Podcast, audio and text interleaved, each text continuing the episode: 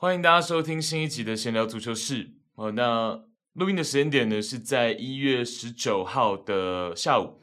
那其实这是补录的开头，因为本来上礼拜就要出这一集嘛，但是录着录着又来到了周末，那又有新的一轮意甲联赛，索性就加入一两场新一轮的比赛在这一集节目里面，所以就变成是开场是补录的。哦，那也确实。有一阵子没有录 Podcast，能跟大家一起分享一些足球的东西。好，那我和先蒙哥呢是有一些歉意在的。那说明一下，我们是上个月十二月份分别有一些些情况。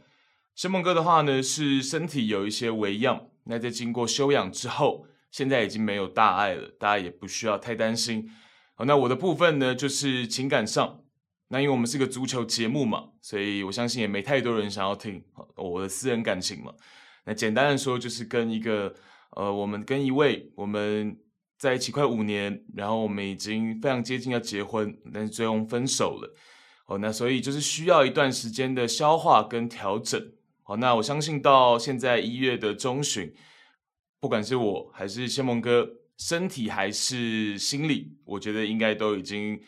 回到一个正轨上啊，所以慢慢的会恢复到我们一个礼拜起码有一集跟大家见面的情况，那大家不需要太担心哦。那还是再一次表达歉意啊，因为去年其实非常多的听众很支持我们，那我自己个人当然也希望是完全不要落拍的啊。我一直都在表达这件事情，是希望做自媒体嘛，我所有的东西都能更新得到，但是这个真的是有难度。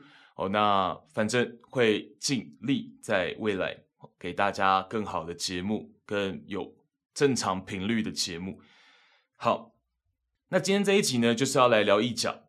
好，那我们会聊一些跟之前几次聊意甲的时候没有去特别琢磨到的俱乐部，这一集会跟大家聊到。好，那通过季中的一个角度来跟大家分享一些我的想法。会聊到的几支球队包括了国际米兰。然后包括了都灵，还有佛伦提纳，会是以这三支球队为主。好，那更大的篇幅呢是会放在国际米兰。好，然后都灵跟佛伦提纳呢会是做一个球队的阵容介绍为主，当然还是会有回顾比赛的部分。然后会刚好这三支球队呢有一些穿插到的一些对决呢，都会借此来跟大家分享。好，那过程中也会简短的聊到一下罗马。那就是今天的内容。好，那当然我们就先聊目前排在意甲积分榜榜首的国际米兰。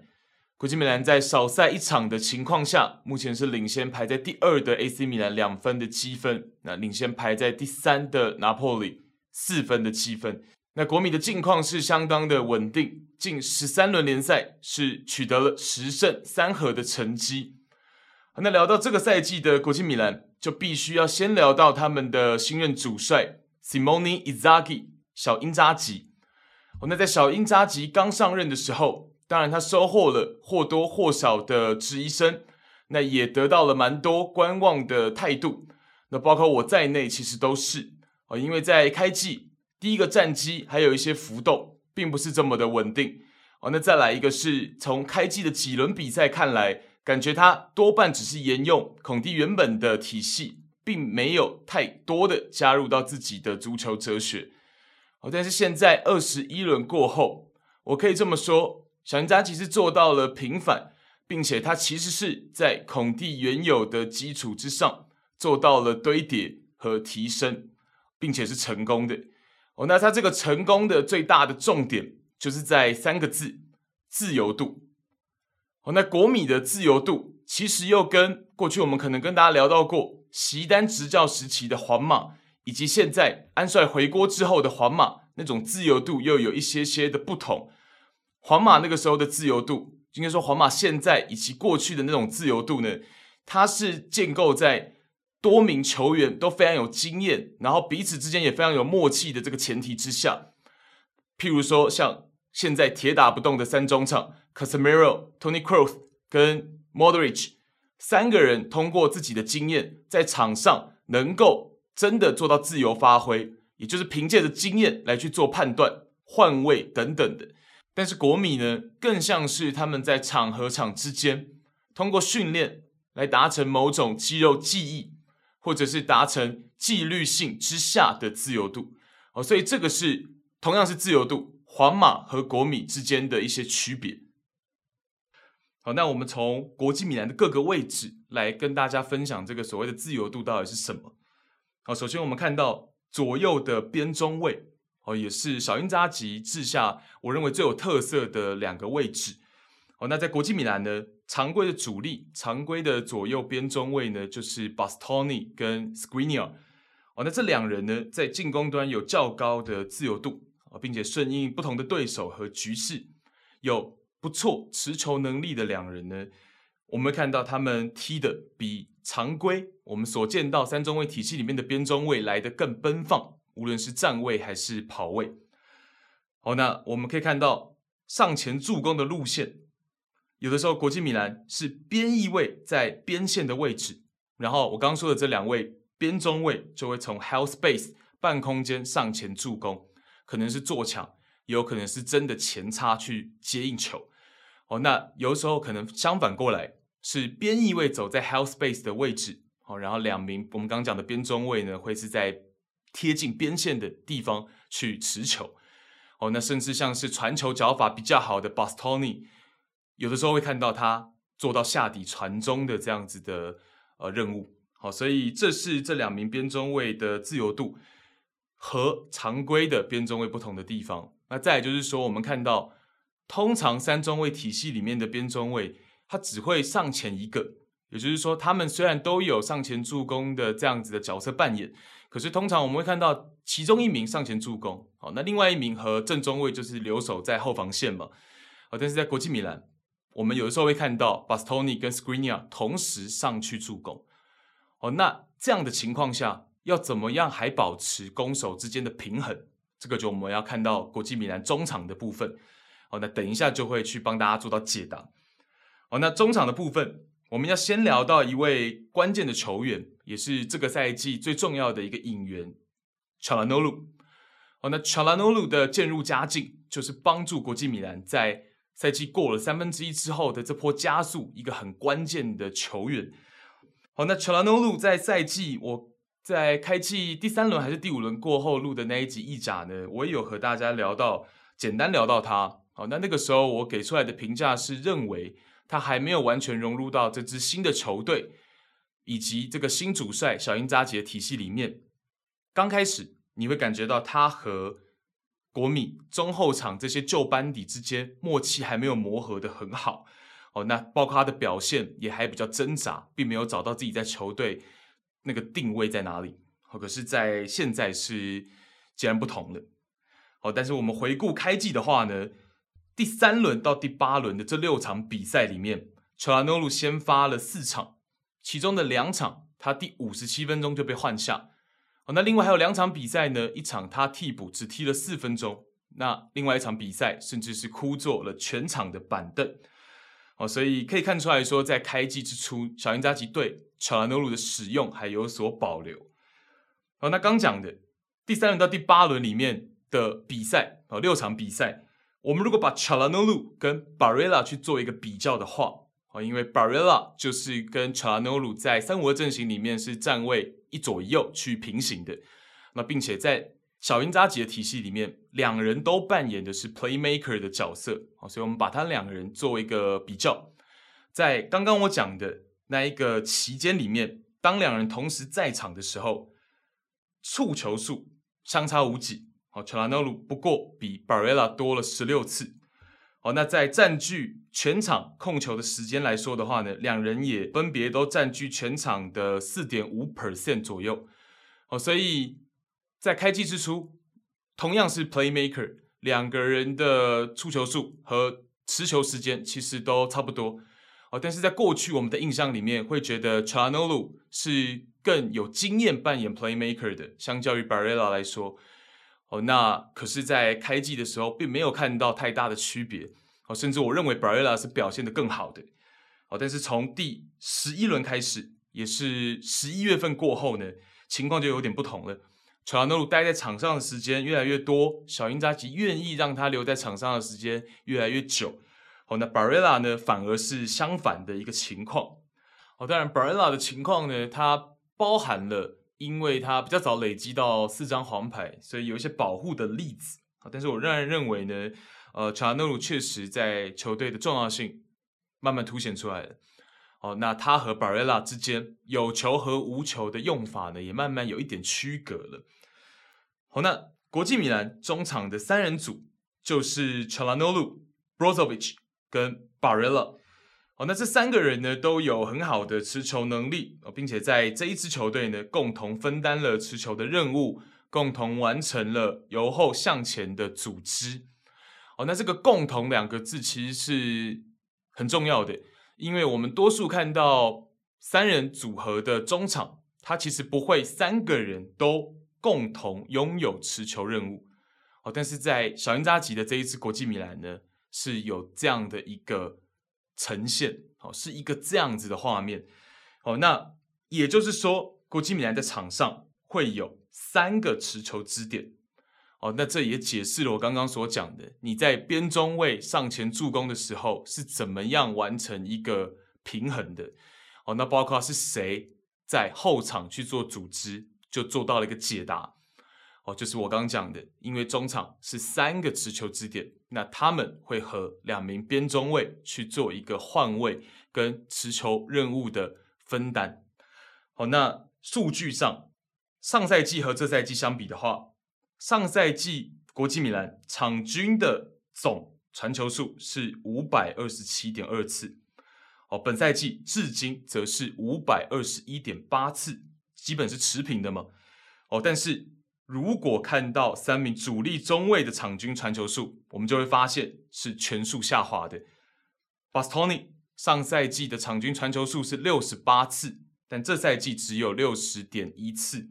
Skriniar 上赛季有六十七点五次，这赛季只有五十七点一次。De Vrij 上赛季有六十一点三次，这赛季只有五十一点七次。哦，所以从这个数据上呢，就能够呼应我刚刚前面所讲的。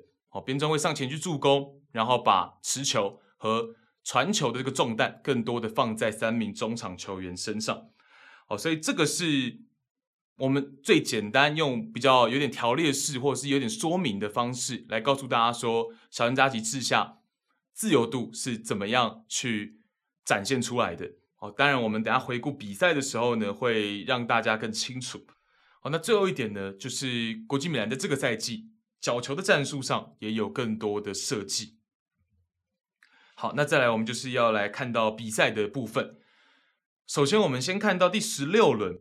国际米兰面对到罗马的比赛，哦，那是在罗马的主场进行的比赛，哦，那双方的一个重点呢，放在了阵型上，两队都是一个三五二的阵型，也就是一个镜像的阵型，哦，那三五二的镜像阵型呢，实际上跟三四三的镜像阵型是不同的，大家听起来可能很像，都是三中卫嘛，啊，都是三中卫的阵型，但实际上有不同的地方。哦，那不同的地方就是在于说呢，三四三阵型的镜像对决，它很有意思的是，刚好能够所有位置都清晰对位，就是说我的边翼位能够对到你的边翼位，我的边中卫能够对位到你的边锋，就刚好是一个萝卜一个坑。这个是最特别的一个镜像。好，但是三五二阵型的镜像，包含了三五二面对到三四三的时候，就没有所谓的清晰对位了。好，那我们如果以这场比赛的例子三五二的镜像来说的话，我的三中卫就会面对到你对手的双前锋。好，那我是不是就会有一名边中卫是额外多出来的？好，那当我这一位边中卫向前助攻的时候，你对手要由谁来去做对位，来去执行防守任务，就成为了课题。尤其这一位边中卫，如果是出现在有威胁的区域的时候，你应该要谁来去做对位的动作，哦，就成为了课题。哦，那这场比赛，罗马这边莫里尼奥显然是没有做到好，没有做到位。那尤其我们前面已经提到过了，国际米兰在这个赛季边中卫上前助攻就已经是他们的一个特色，也是他们的一个战术核心之一。哦，但是国际米兰有这样子明显的特征的时候呢，罗马这边仍然是没有防范到好，哦，没有做好准备，所以我觉得这个是有点难辞其咎的。哦，虽然如果我们从当时的背景来说的话呢，罗马那场比赛是有一些残缺的，在阵容上，原本的主力右边翼卫 Gazdo 是有伤情，哦，所以是由 Ibanez 这位右脚中卫来做一个客串跟代打，哦，所以那一场比赛罗马的后防线显得有一点常人阵的感觉，哦，三名中卫孔布勒、Smalling、Mancini，再加上刚讲的 Ibanez，加上单后腰 Crisante。哦，五位球员都是有身高的哦，所以我说有点常人阵的感觉。好但是这个并不成为理由啊，我觉得依然是难辞其咎。哦，原因就是因为其实你本来翼位就会跟翼位去做对位，哦，所以并不是 Ibanez 的问题。哦，所以这个是需要，因为我就讲嘛，它不是清晰对位，所以你赛前，尤其是罗马本来就是趋于防守、出让控球权的那一边，你一定本来赛前就需要制定好这些东西。哦，当然你不是守人盯人，你可能是盯人家区域哦，可是依然是赛前就要有一些设计好嘛。哦，那像是这场比赛，罗马是零比三输球，掉的第三球就是这样。那到时候我在 Instagram 上面也会给大家看相关的这个位置跟呃那个时候比赛的时候的空拍图。好，那大家就会很清晰的看到防守上的缺失，罗马没有好好的做好保护球场宽度的这件事情。好，那刚我讲的三五二镜像，或者是三五二面对到三四三，它不是清晰对位的情况下，防守要怎么做？哦，实际上上赛季的马竞在欧冠面对到切尔西的时候呢，就很好的为大家示范了。马竞是个三五二，切尔西是一个三四二一。哦，那在这样的情况下呢，马竞是做防守的一方嘛，西蒙尼就会让双前锋之一的 Correa 在防守的时候马上落位回到边路。好，所以实际上清晰落位就是一个方式。好，清晰落位就是一个方式。上赛季的马竞很好的为大家做了一个示范。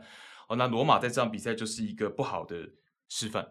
好，那讲到罗马，我们简单可以聊一下莫里尼奥这个赛季，赛季至今大概执教了七个月的罗马，他表现的怎么样？好，那大家有在关注意甲的朋友，多半都会知道，哦，罗马在大概赛季三分之一左右的时候呢。或是甚至三分之一不到的时候，就把原本的四二三幺阵型改成了更大比例、更大部分采取三五二阵型。那这个原因呢？我认为更多的还是伤兵的情况哦，因为刚好是轮流受伤的一个状况哦，包括 Viña 的缺阵，那缺阵了几场之后呢，又换成 Pellegrini 有伤情，然后又换成 Gazdo 所以在罗马本来板凳深度就不足的情况下，我认为莫里尼奥是考量他原本的这个四二三幺呢，呃，有一些重要的位置没有办法上场。哦，那再来就是说的这个赛季，意甲有非常多的球队是采取一个三中卫的体系，三五二或者是三四三。哦，所以在跟一些中下游球队三中卫体系的较量之下，好，那罗马当然他面对中下游嘛。它各个位置可能就会有或多或少的优势，你很多对位上取得优势的话，你就比较有可能会取胜嘛。哦，所以我认为这是这两个原因。哦，大家大家也看到嘛，在最近的几轮，Pellegrini 伤愈归队之后，包括有些引援的加入，那罗马就慢慢又可能会回归到四二三幺的使用。好，那在战术上，我认为莫里尼奥还是革新的，相对现在顶尖主帅非常慢的。好，那包括他用的三五二，其实我认为也并不是特别的成熟。好，那我觉得两个部分的莫里尼奥慢慢是差距有拉开了。哦，好的跟不好的地方，应该说优缺点慢慢差距越来越大。好，他的优点还是那样，就是他能够在更衣室去激励球员，在平场以及上场前。那激励球员这个地方，我认为他还是世界顶尖的。我们常常会看到罗马在上下半场的开局踢得特别的好，就是他激励球员的这个点，包括他有办法在用各种言语啊，包括奖励啊，让他跟球员之间其实，呃，我认为是有那样激励的效果。那尤其是因为罗马现在也没有特别大牌的球星嘛，这个效果其实是更明显的。但是跟缺点，就像我们刚讲的战术的革新上，其实我觉得优缺点是越拉越开的，这个其实是不是特别理想？哦，那所以我觉得，嗯，莫里尼奥，我我觉得罗马还是给他很大的支持的，包括呃，Totti 在前一段时间的发言也是说需要给莫里尼奥时间，因为以阵容来说的话呢，意甲的列强来说，罗马并不是特别强势的阵容，所以我认为时间是必须要给的，但是莫里尼奥也需要更快速的能够把自己的缺点跟优点之间的这个差距给拉近。哦，你不能只有刚讲的激励球员的这个优点，还有调度上，当然莫帅还是很有经验，但是你不能说战术上赛前的准备也好啊，哦，那比赛的针对性也好啊，这个东西跟其他顶尖教练越拉越开，这个我觉得是需要看看莫里尼奥能不能呃有所提升，那罗马也会更好。那像是罗马前个礼拜。是本来一比三，应该说三比一领先尤文图斯，然后在最后的不到三十分钟是被尤文逆转嘛，尤文最后是一个四比三的比数，反倒是逆转，然后全取三分。哦，那一场比赛其实我觉得就没有什么细节可以聊，因为我们有听众是跟我说可以聊那场比赛，但是我觉得那场比赛就是扑朔迷离啊，就是费解。好，那就是你只有激励球员这个这个这个东西。哦，但是在激励球员之后呢，呃，罗马这批球员他还是通过体能啊，因为体能的下降等等的，在每一个半场的后半段防守上还是会有一些问题。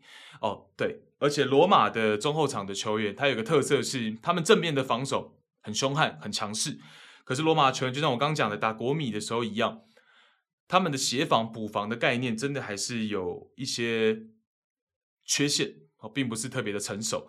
哦，所以或许也不是说，呃，莫里尼奥这边罗马教练团完全没有交代你要怎么样去应对国米这边的边中卫上前助攻这件事情，啊、也有可能是场上的球员确实是，呃，本来协防补防的观念真的没有到特别的成熟，也有可能，哦，所以这个是我比较客观的一个全面的分析了，那就是罗马到现在的这个问题，哦，但我认为，呃，Sergio Oliveira 的加入会帮助到中场。那因为 Veretu 跟 Cristante 真的是有一点，嗯、呃，我觉得粗线条了，粗线条。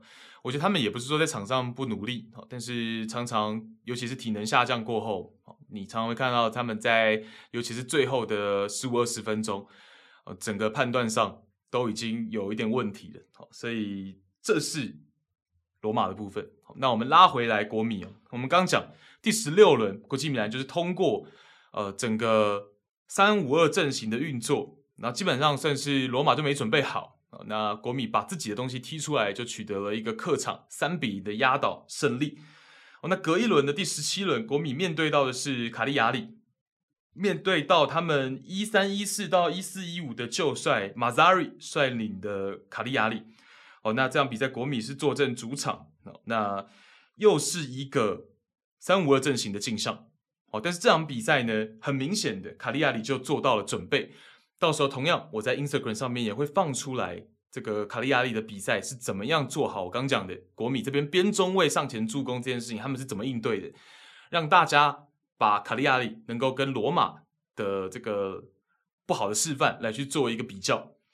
好，那卡利亚里这边呢，他针对国米边中卫的上前助攻应对的方式，就是让自己的两名边中卫。适时的执行上抢，而且这个适时上抢的呃时机把握的，我觉得算很好，而且也算很提早。也就是说，国米的边中卫是出现在 half space 的位置，可是其实也是中前场而已，已经就提前上抢过去了。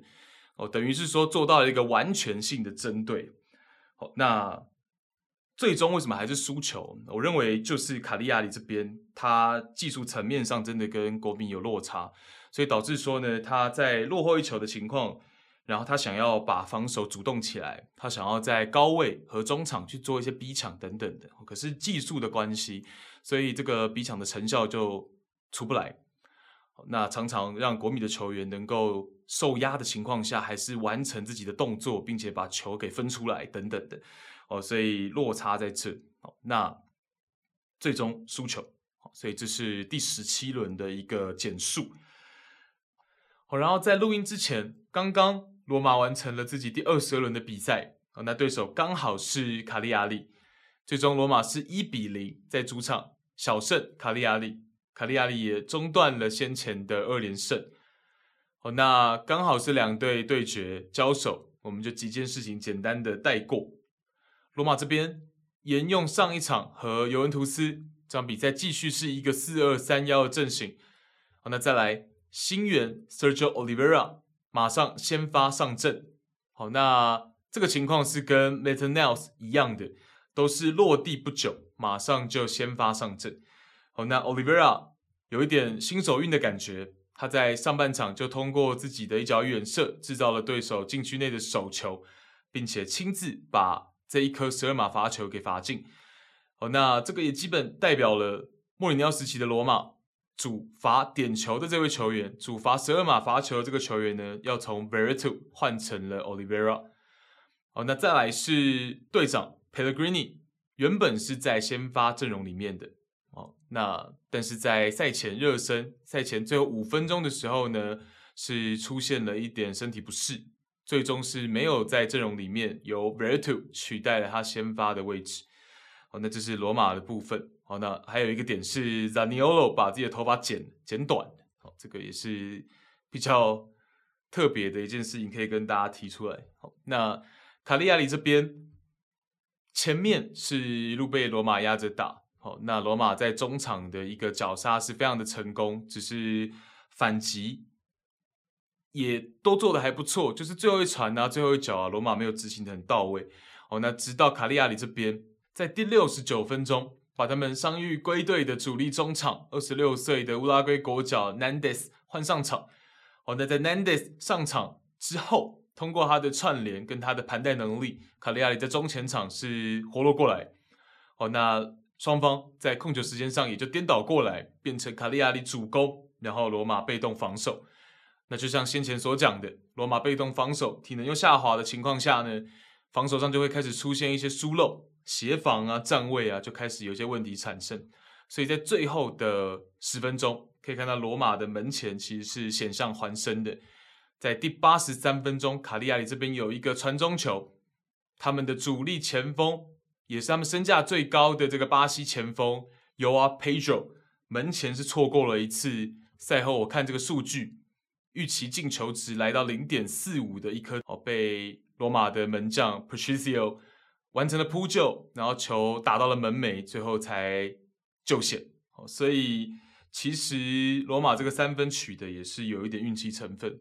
那卡利亚里这边很可惜是中断了自己原本的二连胜，但是通过前面的二连胜，也有一些些慢慢的要爬出降级区的这种感觉。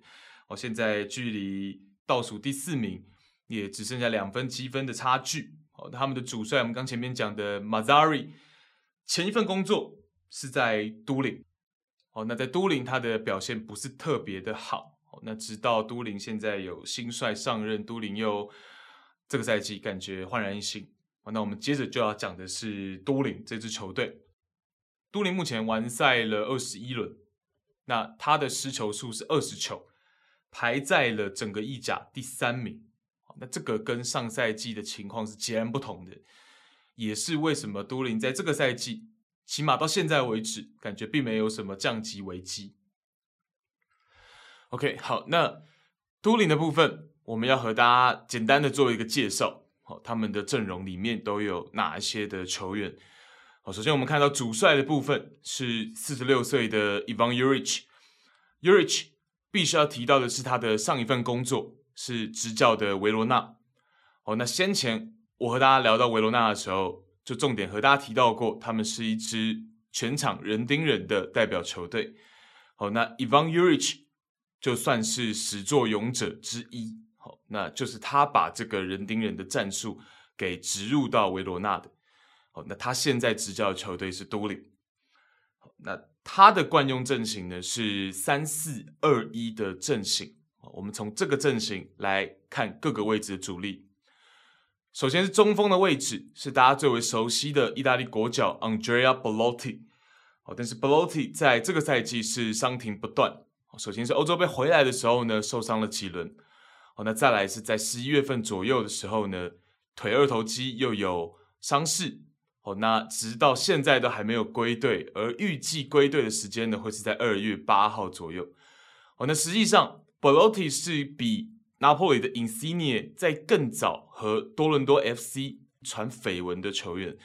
哦，只是在伤势的情况之下，可能让多伦多 FC 有些却步，也不一定。所以反而先确定买卖的是 Insigne。哦，那 Belotti 还是有几率会在夏天加盟。多伦多 FC 这个就等后续我们再来做观察跟追踪。好，那 Belotti 长期伤缺的情况之下呢，中锋位置的替代方案、替代人选就是二十五岁的 Sanabria。好，那 Sanabria 是巴拉圭的国脚，好，那近况还不错。之之后我们有机会再介绍他。好，那中锋身后的两名内锋呢，在都灵主力的人选有三位。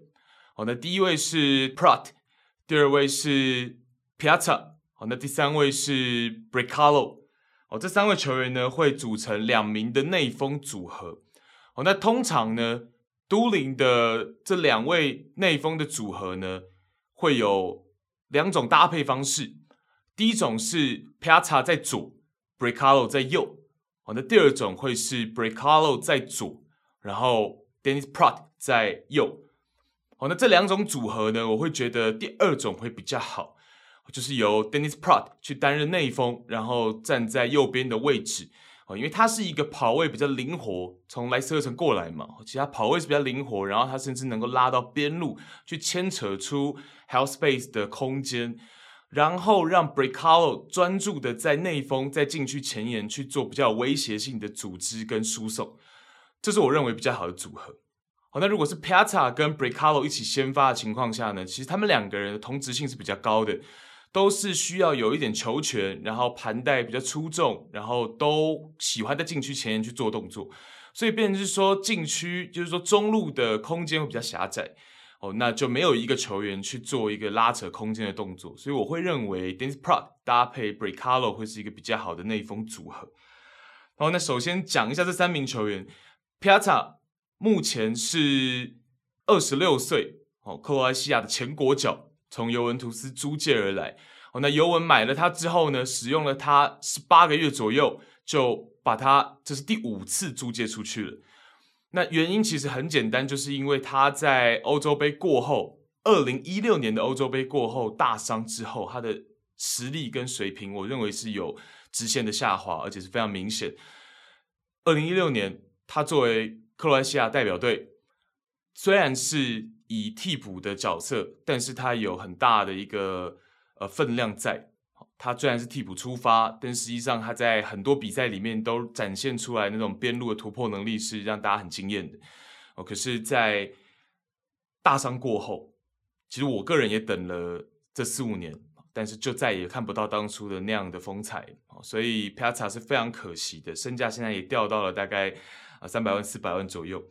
好，那这一次同样是有购买条款。好，那都灵如果使用的满意的话呢，是可以把它给买断的。哦，那也有记者的传闻是说，如果使用到一定的场次跟时间，是有购买义务的。但是这个就不是这么的确定。这个就等看看，呃，这个租期结束之后是什么样的情况。好，那 Dennis Pratt 的部分呢，是从莱斯特城租借过来。哦，同样有买断条款，是一千五百万的欧元。哦，那 Dennis Pratt 就是在莱斯特城，现在其实中前场很拥挤的情况之下呢，得不到上场的空间。那这个租借其实是都灵在去年夏天很成功的一个租借。哦，那这个我们后续慢慢的讲，大家会发现都灵其实在去年夏天做了蛮多重要的事情，然后通常也没花太多的钱。哦，那。但是帮助到他们这个赛季，其实增加了很多的竞争力。好，那再来 Brecalo 的部分，从狼堡同样是租借，也是有买断条款，一千三百万的欧元。那他同样作为这个赛季都灵的绝对主力，就像我刚讲的，呃，基本上也没有耗太大的代价，但是帮助了都灵在这个赛季的发挥。好，所以这是内锋的位置，主要由这三位球员来做轮换。好，那再来三四二一嘛。所以中场是两人的组合，好，那这两位呢，同样是三个球员为常规的主力来做轮换。那第一位呢是 Sasa Lukic，Sasa Lukic 是塞尔维亚的边缘国脚。好，那他现在在 Transfer Market 的身价是八百万欧元左右。好，那他是那个我认为更不会动的三四二一里面的主力，因为他是一个能踢六号位也能踢八号位的球员。你要他去主要在两名中卫生前去做那个六号位的组织跟防守的工作，他是能的。哦，那他如果去搭配一个防守型的六号位，他也能作为八号位上前去推进、去连接中后场跟前场的。哦，所以 Sasa Lukic，我觉得穿着十号位的他是现在都灵阵中最重要的中场球员。好，那再来中场的另外两位是 Tomaso Pobega 跟 Rolando Mandragora。那我们首先讲 Pobega，Pobega 部分，二十二岁，意大利本土籍的中场，从 AC 米兰租借过来。好，那他和上述几名租将不同的点是在于，他的合约里面并没有被放入买断条款，代表说 AC 米兰对他未来还有所期待。好，那 Pobega 目前在 Transfer Market 上的预估身价是一千四百万欧元。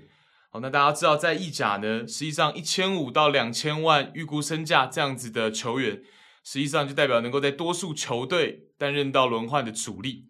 所以说，Pobega 确实是有一定的潜力。好，然后加上他一百八十八公分的身高，一定的高度，中场一定的防守厚度。好，那再来刚讲的另外一位是 Rolando Mandragora，二十四岁，也同样是本土籍的中场，从尤文图斯租借。好，那 Mandragora 比较特别的地方是，尤文图斯租借给都灵的时间点呢，是在上赛季的冬窗，所以他待在都灵其实已经有一个赛季多。好，那再来一个更特别的点是，都灵现在的队内队长是 Belotti，好，那副队长呢就是 Mandragora。好，那为什么一名租将在一个租借的球队里面能够担任到副队长？原因是因为。在尤文和都灵的这个租借合约里面，都灵是有所谓买断义务的，也就是说，Mandragora 现在的身份虽然是一个租将，但实际上他的身份证上面已经是一名都灵球员了。哦，那他们这个租借合约里面比较特殊的地方是，它有不一样的时间节点，会影响到不一样的价格。哦，譬如说，如果你是在上赛季。因为上赛季的东窗租借嘛，啊，所以如果你是在上赛季结束，也就是去年夏天就买断它的话，价格会是一个。好，那如果你是在今年夏天，也就是今年赛季结束之后买断它，会是一个可能下修两三百万的买断价格。哦，那如果你这两个买断的时间点你都没有选择买断，但是你有买断义务嘛，对不对？所以会根据 Mandragora 最终在这一个赛季半上场的时间。来去决定最后的一个买断价格，好，所以实际上它这个呃租借合约里面是比较特殊的。好，那无论如何，大家只要记得，就是这一位防守中场，他已经是一个实质的都灵球员。好，那 Mandragora 的技术特点呢？第一个，他是一名惯用脚左脚的球员。好，那再来，他比较偏向一名防守中场，他有不错的身板，一百八十三公分的身高。那最后就是他其实有一脚不错传威胁球的能力，所以都灵的中场双人组通常就会是 Mandragora 和 Pobega 两人的其中一人去搭配到 Sasa Lukic。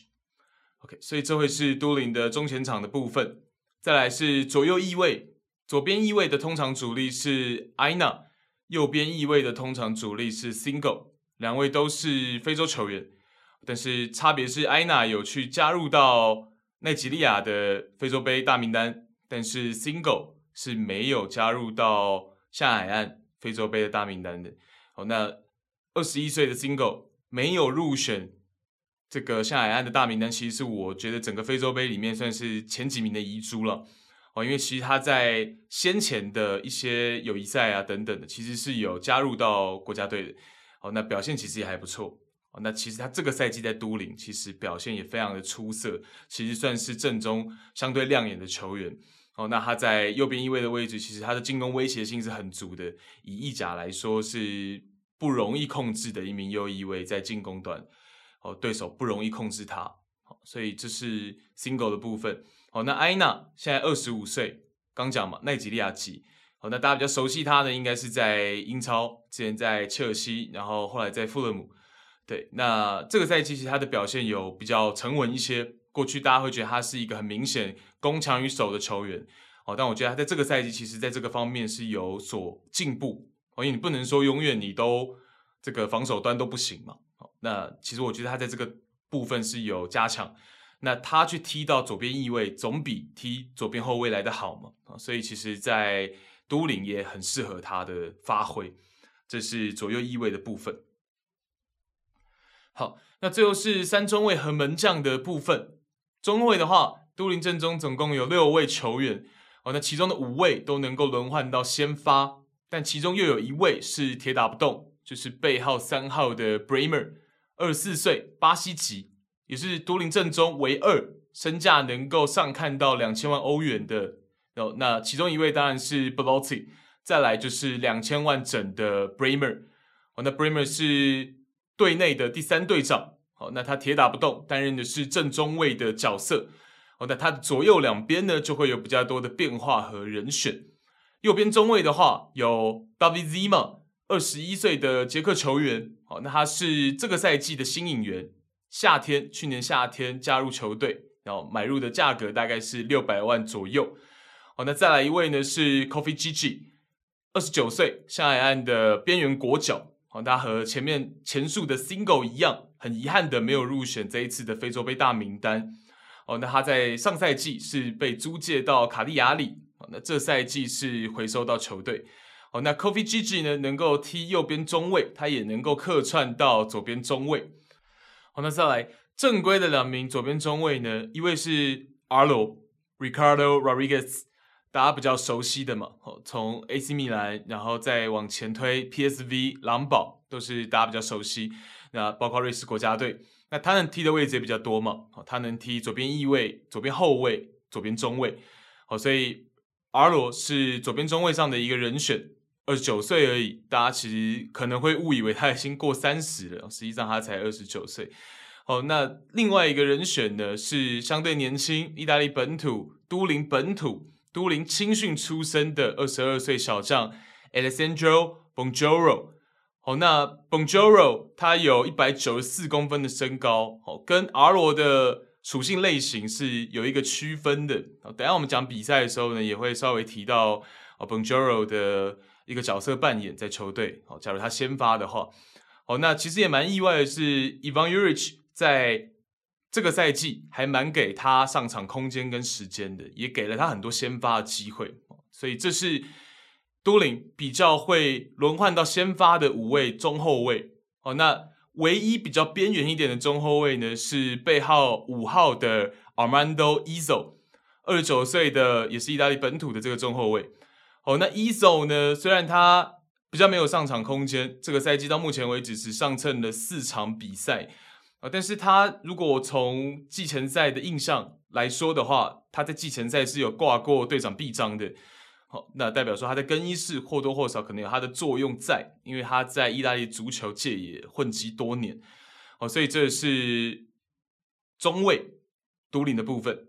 好，那门将的话呢，这个赛季的常规主力先发是 Milinkovic Savic。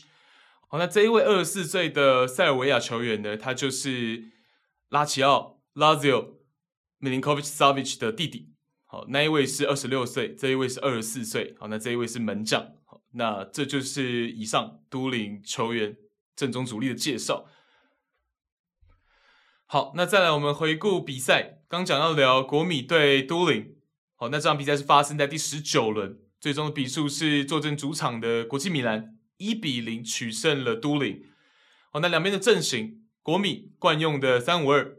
都灵这边是 Ivan Juric 主帅惯用的三四二一，哦，那这场比赛的焦点重点被放在了都灵踩全场人盯人，那国米怎么应对全场的人盯人？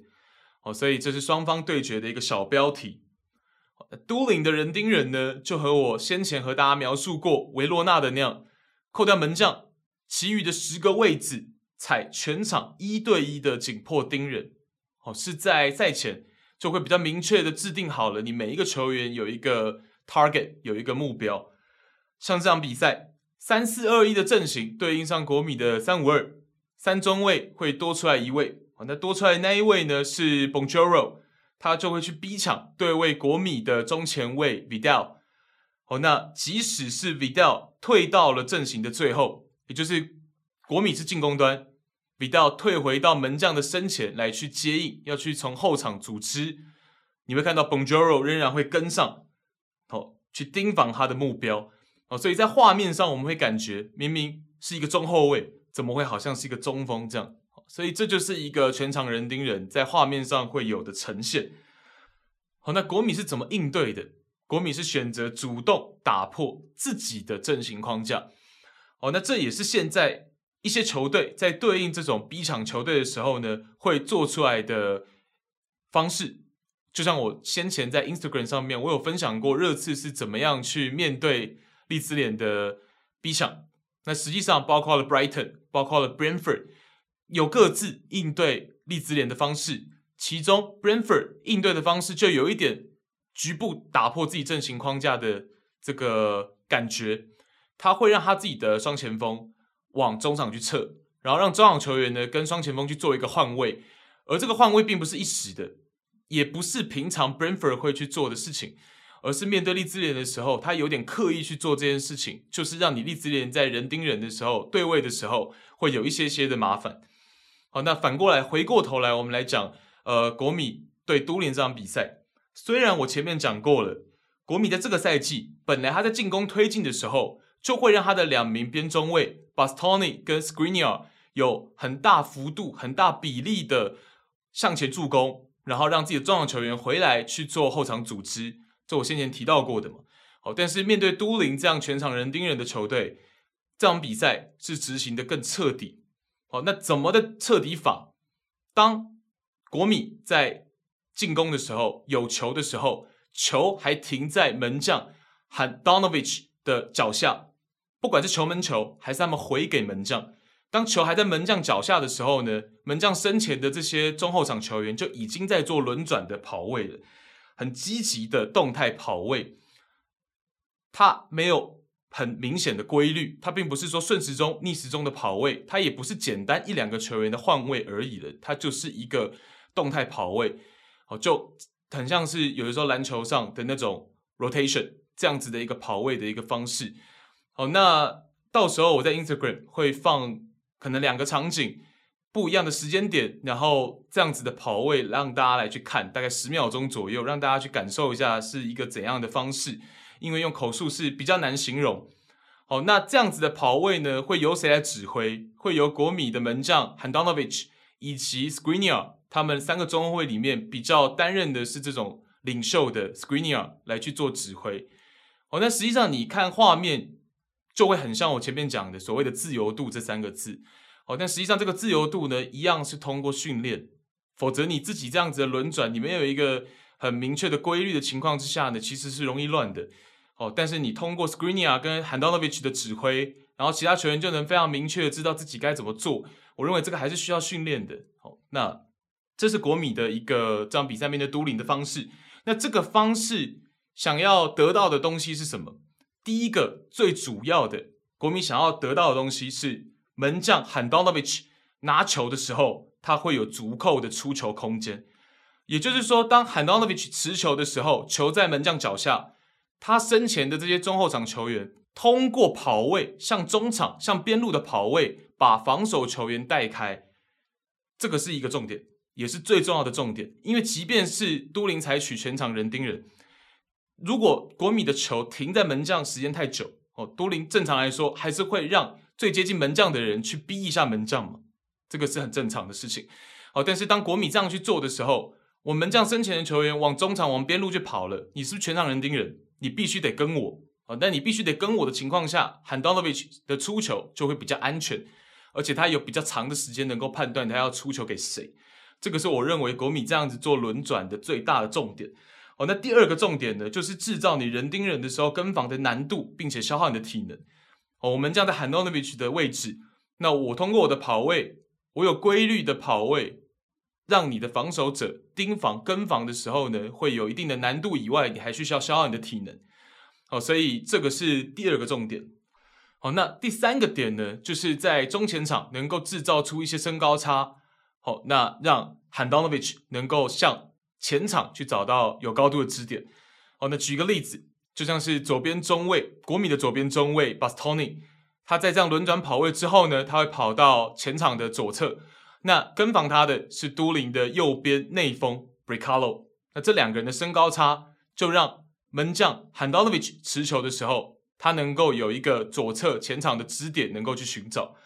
哦，那这个我没有办法百分之百确定是小 Inzaghi 有算计在内的。哦，但是整整场比赛跑位之下，最终的一个结果呢，你就会看到都灵有高度的几名球员 Pobega、Bonjoro 都刚好被吸引到前场去做逼抢。哦，那比较没高度的几名球员呢，又刚好跟防对象在自己的这个后场。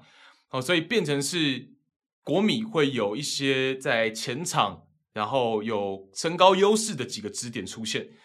哦，所以这是我观察到的国际米兰通过他这样子轮转跑位之下的三个利多的点。哦，那再来就是说呢，球停留在门将 Handanovic 的时间就很长嘛。哦，以这场比赛我们刚讲的这么多的一个情况来看的话。呃，就会有非常多的处理球是交给门将，不仅仅是在一比零三十分钟一比零领先之后，这是开场还没领先的时候就是这样。哦，所以整场比赛其实小因扎吉的策略是很保守的，保守起见，那目的就是要避开都灵的这种在中前场的逼抢。好，那以数据上来看的话呢，本场之前。这个赛季，Handanovic 的场均尝试长传的次数为八点七次，哦，但是本场比赛呢，尝试了三十次，哦，所以这个落差大家可以感受一下，哦，那持球时间上呢，也是，哦，本季第二次占到了全场的五点三 percent，这是这个赛季 Handanovic 的持球占比占到了全场二十二名球员里面能够占到五点三 percent。哦，那上一次这个赛季上一次这样，对手是维罗纳，好，那就是刚好都面对到的是 B 强球队，好，那所以这就是这场比赛的一个面貌，那也是告诉了大家，很多球队现在面对这种全场人盯人的对手的时候，打破自己的框架，其实是一个应对方式。好，再来。聊完国米和都灵的比赛之后，我们要来看到一场最近期的，一月十七号，国际米兰在第二十一轮碰到亚特兰大。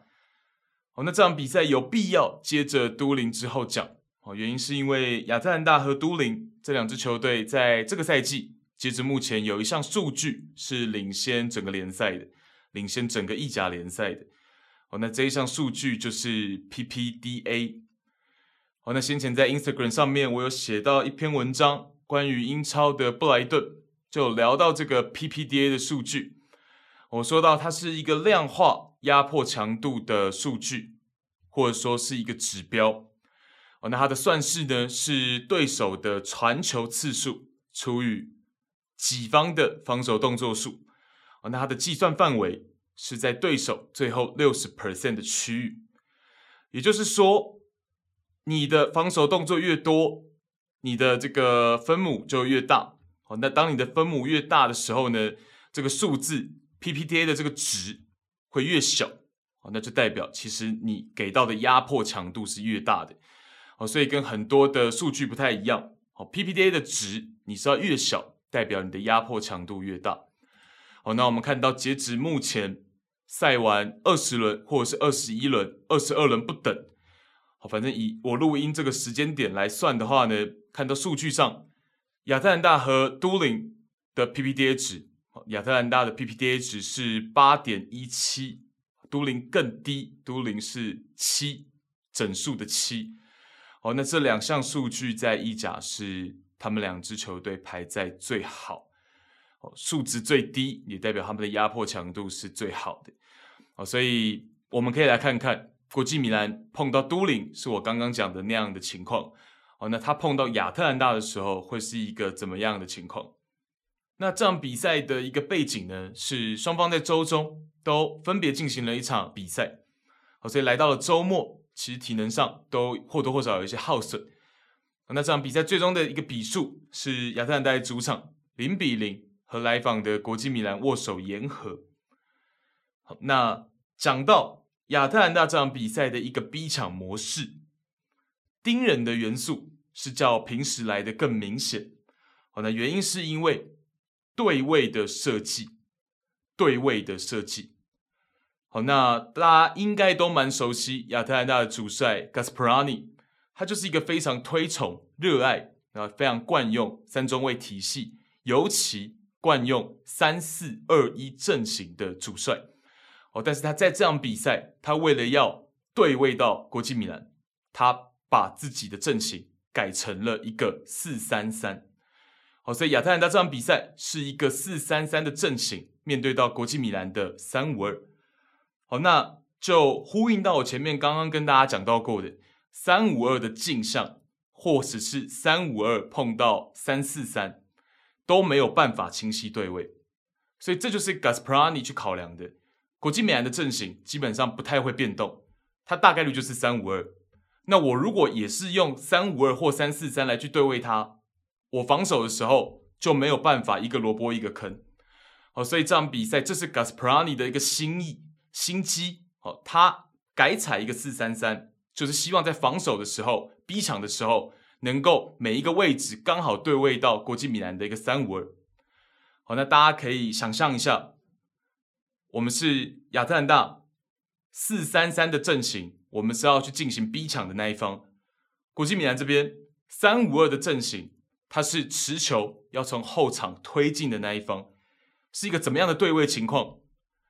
亚特兰大这边的三前锋会对位到国际米兰的三中卫，三中场对上三中场，左右边后卫对上左右边翼卫，双中卫、双中后卫对上双前锋。好，所以当亚特兰大是守方的时候。是刚好可以完全清晰对位到进攻方的国际米兰的，所以这就是 Gasparani 这场比赛的一个用心。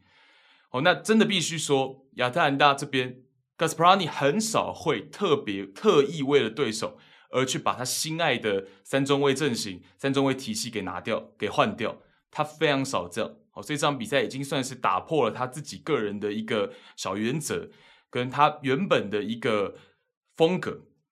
好，那也必须说，这场比赛应该说这一集我一直去强调对位的这件事情，是因为我个人观察到，我认为现在真的很多球队很重视对位的这个观念，越来越重视对位的这个观念。好，那但是亚特兰大整体而言，它并不像是都灵的那样全场人盯人这么呆板。亚特兰大应该说是他清晰对位，再加上对球的逼抢。好，那过去我们也跟大家聊到过，对球的逼抢和对人的逼抢差在哪？就像是都灵，他全场人盯人，他就是对人的逼抢。虽然不应该这样讲，好，但他就是非常像是苍蝇蚊子一样去跟着自己的目标整场跑，这是对人的逼抢。好，但亚特兰大是清晰对位之下，再去加上对球的逼抢。所以我们会看到亚特兰大会有很多在场上二抢一，两个人抢国际米兰一个持球者这样子的一个画面，而这样的画面在都灵这样的纯盯人的球队是不会看到的。哦，所以二抢一的画面在这场比赛会有，哦，但是国米和都灵的那场比赛是看不到，这就是一个差别。哦，但是清晰对位的情况下，乍看上去感觉亚特兰大好像跟都灵打的是一模一样的同一套。哦，其实不然，其实不然。好，那总结一下亚特兰大这场比赛的一个防守策略：第一个，阵型上清晰对位的安排；第二个，维持他们一贯在中高位的疯狂对球逼抢；第三个，当国际米兰这边完成了一定程度的推进，又或者是亚特兰大这边的场上队员观察到国米已经把球权比较稳定的控制住，想节省体能的情况下。就会落位回到四三三的框架，也就是变成区域的防守。好，所以这是这场比赛亚特兰大主帅 Gasparani 他的防守设计跟部署。总而言之，就是亚特兰大这边他在高位，他实际上是一个清晰对位之下带有盯人的元素，而不是完全像是都灵，他就是一个纯粹的盯人。这是我特别想跟大家去做分享，也是为什么实际上这一期并没有想要聊这么近期的一些比赛，但是既然他刚好是。接着我本来要聊的都灵，那就刚好可以给大家去做一个对比。好，那回到这场比赛，两队的体能上其实是有一些落差。哦，即便双方在周中都有进行意大利杯的赛事，但是亚特兰大这边的体能感觉还是比较充沛。Gasprani 的这些子弟兵在场上是更不知疲倦一些。我们可以看到，像是 p a s h a l i c Pasina、Foyer 这些球员都好像战士一样。哦明明周中就已经进行过比赛，先发或者是替补上阵，哦，可是在这场周末的比赛呢，他们还是能够呃几乎打满全场，然后奔跑完整场比赛。国米这边就不同了，哦，国米这边感觉体能上是有一些撞墙期，尤其是像是左边中卫的 Bastoni，在他第八十三分钟被换下场之前，前几分钟转播单位也好，还是我们这样子的观众也好，就已经看出来的好像体能上。好像已经有一些虚脱的这种感觉，哦，那随即小因扎基就把他撤换下场，哦，那所以在体能上双方是有一些些的落差，也体现在比赛的走势，哦，那国际米兰这边上半场还能在攻势上略有领先，哦，可是越靠近比赛要结束，越靠近中场哨响前，亚特兰大就把自己的攻势越来越多，越来越多，哦，那国米这边就越来越趋于被动哦。所以体能也导致这场比赛的这个比赛走势，但是最终呢，亚特兰大也没有办法突破僵局。国米这边也是算是最后惊险守城，所以是一个零比零的比数。哦，那上半场呢，其实国际米兰还是通过了 Calhanoglu 传威胁球的能力，有制造过几次的机会。第二十四分钟，Calhanoglu 左脚直塞给前插的 Alexis Sanchez。后者在身体对抗之后，是被亚特兰大这边的中卫土耳其的国脚 Demiral 放铲解围。好，那这一个 play 呢，可以看到两件事情。第一件事情是 Demiral 他的回追以及他禁区放铲，确实是有他的能力在。好，那第二件事情是会让人想起当年的 Alexis Sanchez 在同样的 play 是不是能够做得更好？好，那当然 Sanchez 在周中。哦，前面有点讲错。好，国米在周中呢是进行的超级杯的决赛，那 Sanchez 在这场超级杯的决赛上是完成了一个 buzzer beater，完全压秒的一个绝杀。好，那当时其实我也有发了限动，只是隔一两个小时我就把它删掉了。哦，当时我讲的是说，我认为 Sanchez 这一段时期是他加盟国际米兰以来最好，然后也最受到重用的一段时间。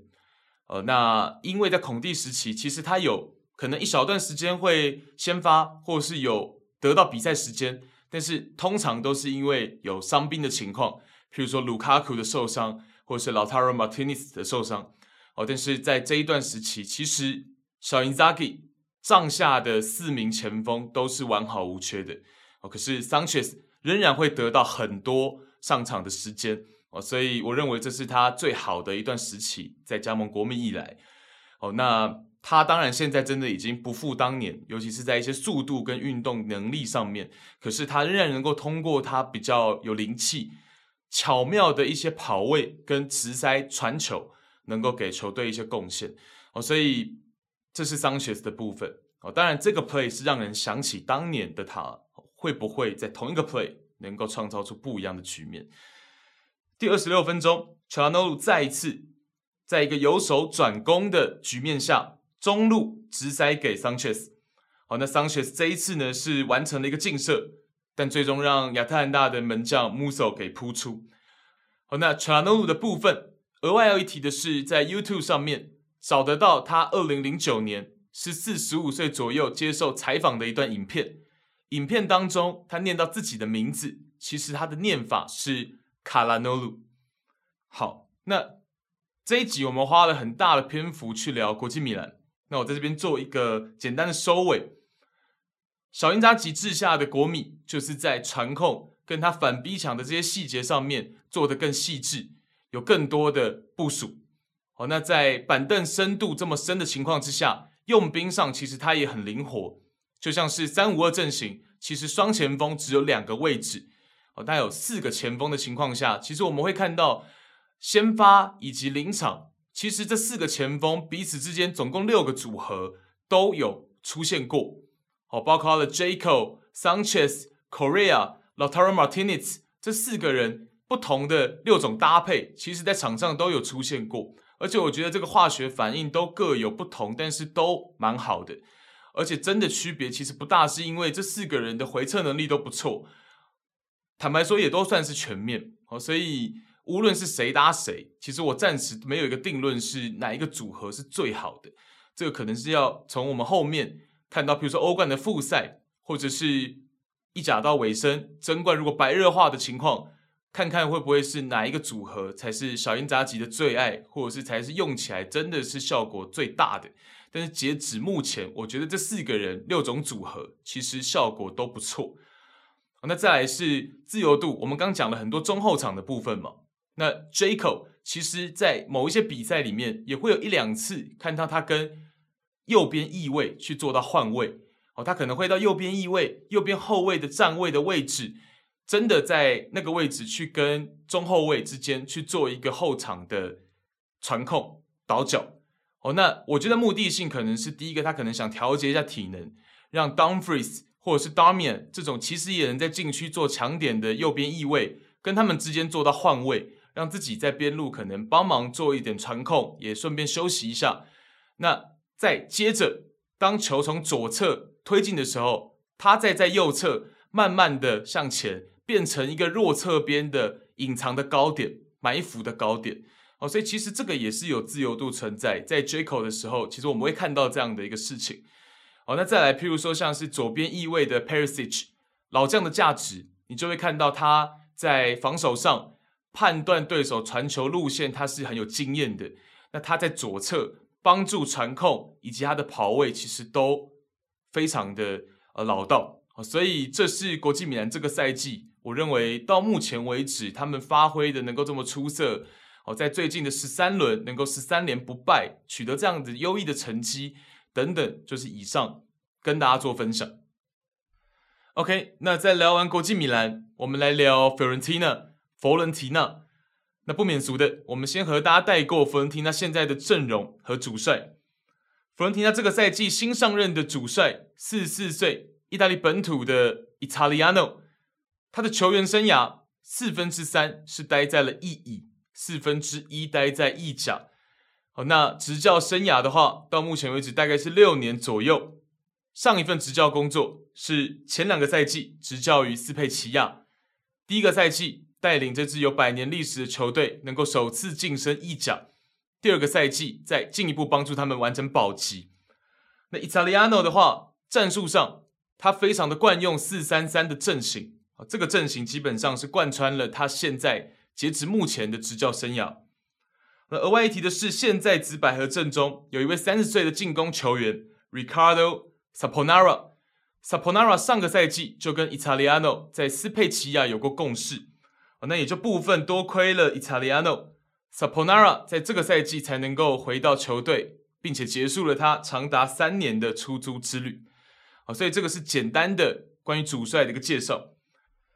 球队阵容的部分，四三三的一个阵型，我们当然是优先看到讨论度最高的 Dusan Vlahovic 当家的前锋中锋。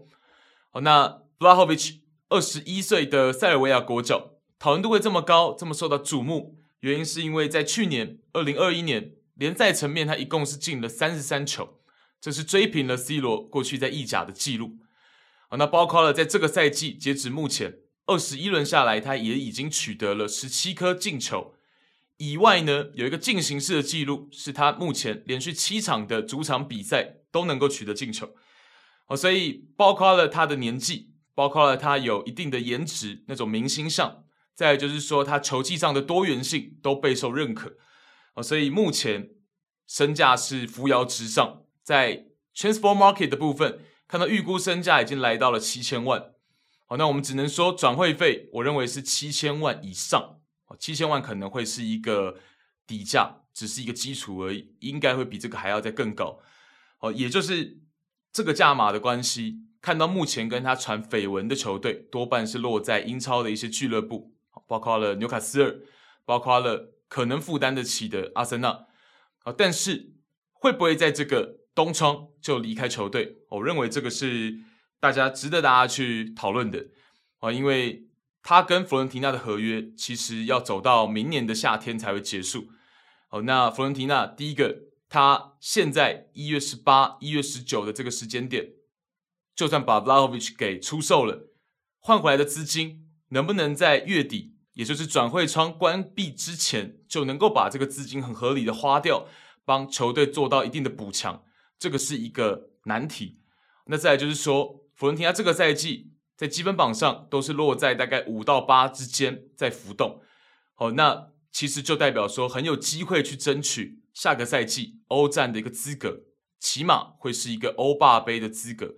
好，那 Vlahovic 的离开，如果在冬窗就离开，或多或少会影响到球队的战力。好，那当然，弗伦提纳这边他也很精明，做了两手的准备。在这个转会窗就已经通过租借形式，从德甲的柏林赫塔找到二十六岁的波兰前锋 Piontek，包括在赛季结束之后还会有一个一千五百万的买断条款。那 Piontek 过去他在意甲就有过单一赛季的成功案例，一八一九赛季他前半段效力在热那亚，后半段效力在 AC 米兰，而那个赛季他一共能够取得二十二个进球。所以把 Piontek 作为 Vlahovic 万一在这个转会窗就离开的备案，那你就会有一个有经验、有意甲成功经验的前锋能够顶替上。那我个人追加的一个看法是，我认为现在 Dusan Vlahovic 就登陆英超，他成功的可能性，应该说他立即成功的可能性大概是五十五十。那由 Piontek 马上取代 Vlahovic。成为佛伦提纳下半赛季的主力中锋，会不会影响佛伦提纳这么多？我其实觉得不会。我认为，即便是由皮奥特出任先发中锋，佛伦提纳都能够在赛季结束的时候收获他们想要的积分榜排名，也就是大概五到七名的位置。我认为他们是能够做到的。这是我额外追加的看法。好，那讲完中锋，我们讲左右边锋。右边锋的部分，我们只能说佛伦提纳确实手脚非常的快速。他们又在这个转会窗已经针对右边锋的位置有了引援。好，那是二十三岁的 Jonathan Ikone，来自法甲的里尔，一千四百万欧元的正式转会。好，那 Ikone 其实他这个赛季在里尔也有很多的上场时间。他的出售并不是因为他没有出场空间。而更多还是我们先前聊到里尔的，他们有一定的财务情况，他们有出售球员的必要。哦，那这笔买卖其实对于双方来说都是合理的，因为 Econe 以预估身价来说，这是他近三个赛季以来的低点。两个赛季前左右，在 Transfer Market 上，他的预估身价一度来到了三千万，但现在是下修到了两千两百万。而我刚刚讲的。佛伦提纳购入它的价格是一千四百万，好，所以把它以这个价格带到 Frankie 球场，其实是非常的划算的啊，在金钱或者说预估身价这个角度。那至于它的未来性如何，我们会通过等一下聊它的首秀表现，以及赛后主帅 Italiano 对它的评价，我们再进一步来做探讨。好，那 Econe 来之前呢？右边锋这个位置的常规先发是三十四岁的西班牙老将卡雷洪，好，但是卡雷洪当然他没有在拿破里、在皇马时期那样在边路有一定的破坏性，他的传球品质也有一些下滑，哦，但是他仍然能够凭借着自己的经验有一个合格的表现。那卡雷洪跟佛伦提纳的合约呢，应该会是一年一年来谈，所以半季过后还会不会待在紫百合，这个也。还是未定之数。左右边锋都能踢的是二十三岁的阿根廷国脚 Nicolas Gonzalez。那 Gonzalez 在美洲杯他是固定的先发，那在后续的世界杯资格赛变成大多从替补出发。但从现在的情况来看，未来的几年，相信他都还会是阿根廷国家队的固定班底。Gonzalez，他在去年的夏天从德甲的斯图加特两千三百五十万欧元的价格转会加盟佛伦提纳，那两千三百五十万元呢，也已经是佛伦提纳队史的标王，也就是队史转会费的第一名。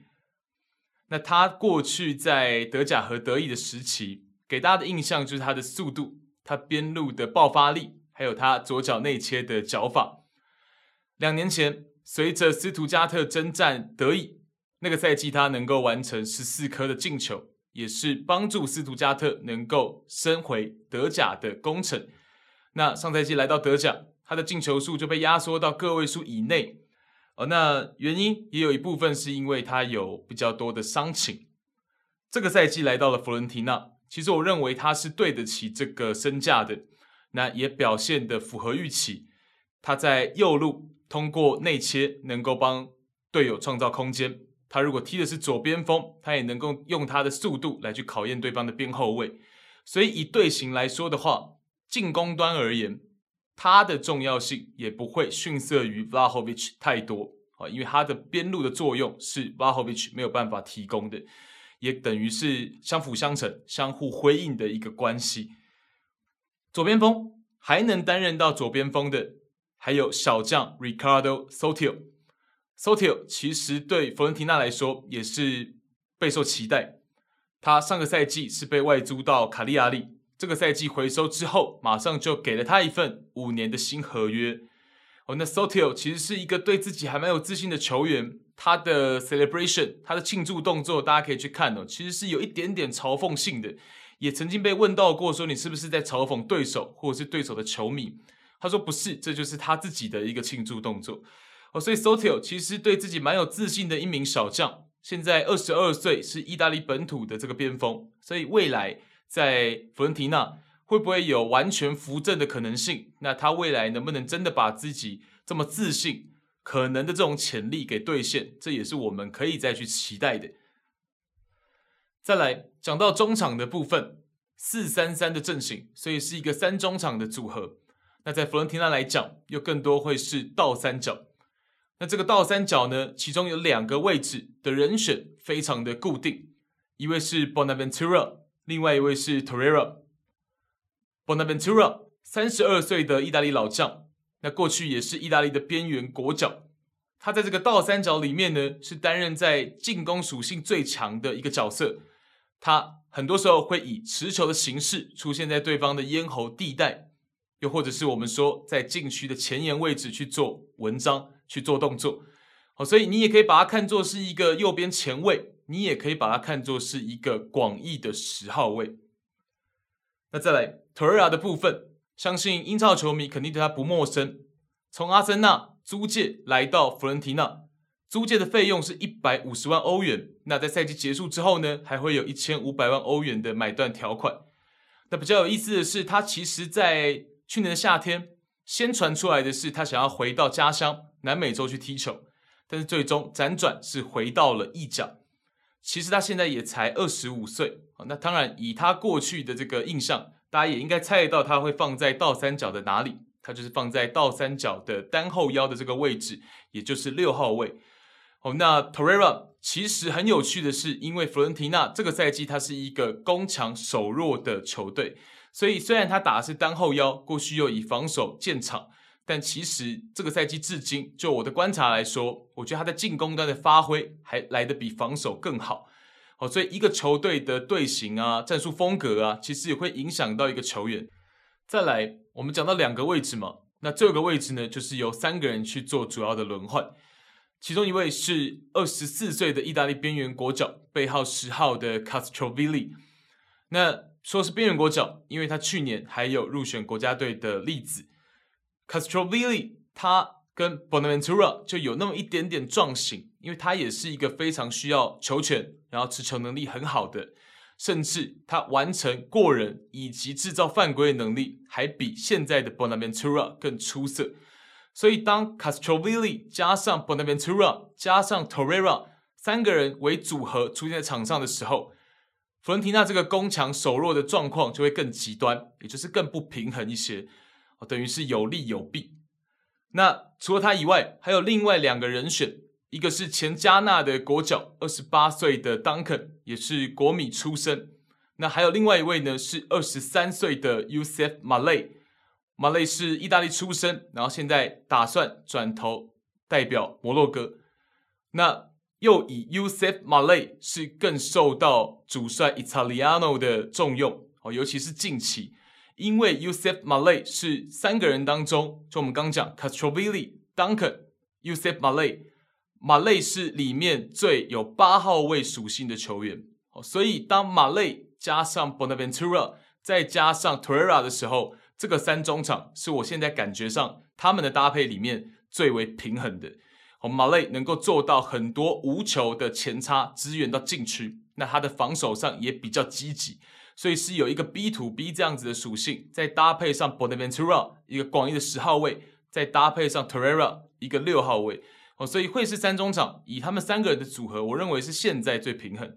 好，那再加上 Castrovilli 之前是有一些伤情，所以也刚刚伤愈不久，我们未来还是可以再看看 Italiano 会最喜欢的到底是哪样的组合。那中前场的部分大致就是这样。还有一位是刚刚最前面跟大家提到的，上赛季和主帅 Italiano 在斯佩齐亚有过共事的 Saponara。那 Saponara 就是中前场的万金油，他左右边锋能踢，他中场的一些位置也能踢。那最后我们看到防线和门将，防线的部分在 Italiano 的治下，这个四人防线是来得非常的固定，由右到左分别是 Odriozola。Milinkovic、Quarta 跟队长 Birahi 一个一个讲。好，那 Odriozola 是从皇马租借而来。好，那他租借半季过后呢，是没有买断条款的。那他的经纪公司是跟皇马的铁腰 Casemiro 同一个公司。哦，那个公司里面旗下所有的球员，基本上百分之九十九都是混迹在西班牙的足球界。哦，所以他和他的经纪人会有这样的决定。可能没有打算长期待在佛伦提纳，这个是能够理解的哦。不过，其实我觉得蛮可惜的，他的球风，然后包括他的这种我们说长相上，其实都非常的和佛伦提纳很贴合，很感觉很接近。所以未来会不会有机会真的常驻在意甲，或者是常驻在佛伦提纳？这个我个人是感到很好奇。那再来，Milinkovic 右边的中卫，右脚中卫哦，那他是。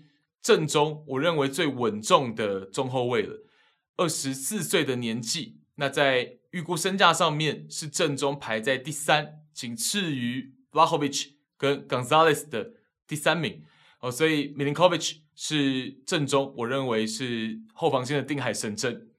那他的左侧 Quarta 二十五岁的这位阿根廷边缘国脚就比较相反哦，Quarta 的优点呢是他的运动能力不错。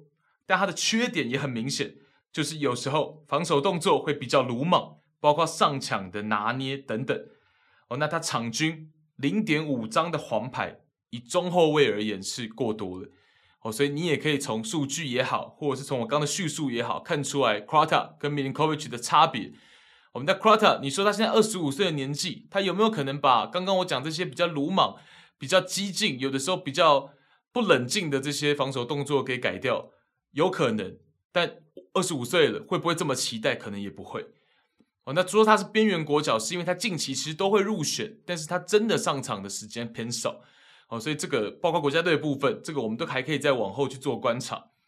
左边后卫的部分是二十九岁的队长 Birahi，Birahi 在最近刚刚把自己的这个自由脚很好的展示给大家。我在最近的几轮是有两脚直接自由球的破门，那包括在我刚刚录影前一个凌晨的比赛，佛伦提纳是六比零血洗了热那亚，比拉希在当中的六球，其中有一球他是非常漂亮世界波的直接自由球破门，是非常建议大家可以有空找 YouTube 的影片去看一下。那非常巧的是，在进这一球的四五天前，官方的 Twitter 刚刚把他。跟 UFC 的知名选手 Conor McGregor 去做一个合成哦，因为 Birahi 的长相跟 McGregor 还有那么一点像哦，那做了一个合成，就是他很健壮，然后这种很很凶的这种合成照，然后在我刚讲的这场六比零的比赛进球过后，Birahi 就让自己的 celebration 模仿了 McGregor。哦，那大家也可以去找找看有没有这个 celebration 的影片。那我自己会放图在 Instagram 上面给大家看一下他是怎么模仿 McGregor 的。哦，所以这个是佛伦提纳的四人防线，基本上是非常的固定。哦，除非有什么累积黄牌的问题啊，或者是体能上需要轮休，哦，否则基本上都是这四个人为先发。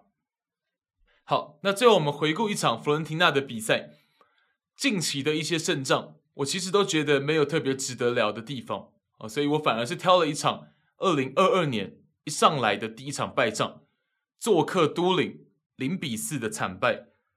那这场比赛呢，双方都是用自己的惯用阵型，都灵是三四二一，佛伦提纳这边是四三三。好，那都灵的部分呢，这场比赛从开场到结尾都没有采取刚刚我们讲打国米的时候所谓的全场人盯人。而是保持阵型的框架，在这个前提之下进行逼抢。那这个赛季其实都灵他本来就不是场场都用人盯人。好，Ivan Juric 这位主帅呢，这个赛季他会因对手来决定。那譬如说先前打米兰、打罗马，包括这场比赛打佛伦提纳，其实都没有采取全场的人盯人。哦，那他没有采取人盯人的时候呢，我认为他起码其中有一个目的是，他就敢于跟对方进行对攻，因为他就。自己不盯人，保持阵型框架，也就是他愿意跟对手进行对攻的一个信号。那这场比赛果不其然就是这样。第一球是都灵左右翼位之间的连线，左翼位 Voivoda 在左侧四十五度角的位置向右侧的远门柱起传中。哦，那右边的翼位 Single 在远门柱的位置找到机会抢点破门。哦，那就是佛伦提纳在门前。针对右边翼卫这个点，在宽度上面盯防不利。那第二球呢，是都灵的右边内锋 Dennis Praet 站到了贴近边线的位置，和右边的翼卫 Single 一起将弗伦提纳的左边后卫 Birahi 给吸引过来。那 Birahi 被吸引过来之后呢，他和左边中卫 Krata 之间的这个间距就可以被利用。那都灵这边向前支援的中场 Lukic 就顺势走进。我刚讲的这个空间里面，也就是 health space 的走廊，那走进去之后呢，就会碰到上抢前来协防的佛伦提纳左边的这个中后卫 Krata。那 Krata 的上抢，我在更前面介绍的时候也讲到了，这一位二十五岁的阿根廷中卫，他就是比较粗糙一些。这个上抢结果被 Lukic 给过掉了。那 Lukic 过掉之后呢，单刀分给倒三角位置的 Bricolo。那 Bricolo 最后右脚完成了进球。哦，所以这是都灵的第二球。那第三球呢，就更简单一些，是佛伦提纳这边卡雷洪回传门将的失误，力道过小了，中途让 b r i c a l o 拦截，顺势过掉初级的门将，最后射入空门。那第四球呢，是都灵这边另外一个中场 Mandragora 直塞给到他们的中锋 Sanabria，Sanabria 也是单刀完成破门。哦，所以这是四球的一个过程。那其中的前两球呢，我们可以看出来，弗伦提纳的这个四三三跟很多的四三三一样，他们在保护宽度的这件事情上面很容易出一些问题，是因为你只有四个后卫，那你四个后卫摊开来的情况下，其实你很难兼顾到横向跟纵向，那这个时候就需要你有一些回防的球员有这个机制存在。那弗伦提纳呢是选择。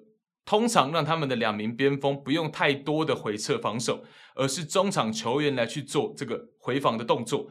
哦，但是佛伦提纳这个赛季的中场，刚刚我们讲的这场的先发刚好就是 Bonaventura 加上 Castrovilli 加上 Torreira，就是我讲的最攻强守弱的组合。那 Castrovilli 跟 Bonaventura 他们的防守回防，很多时候就是意思意思，做做样子了，做做样子。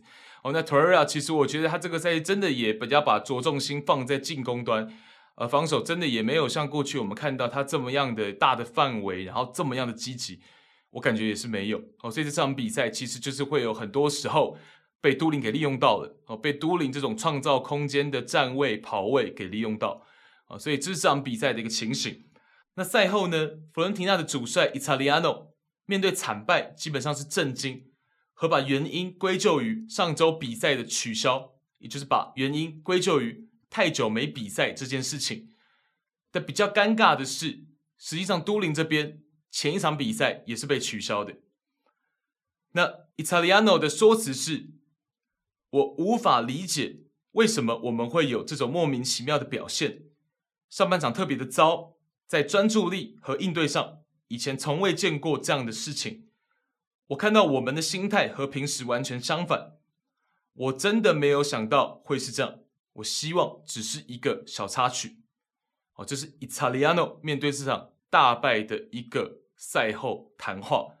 那关于新援 Jonathan Ekone 的替补登场，他的评价就比较中肯老实了。好，他说。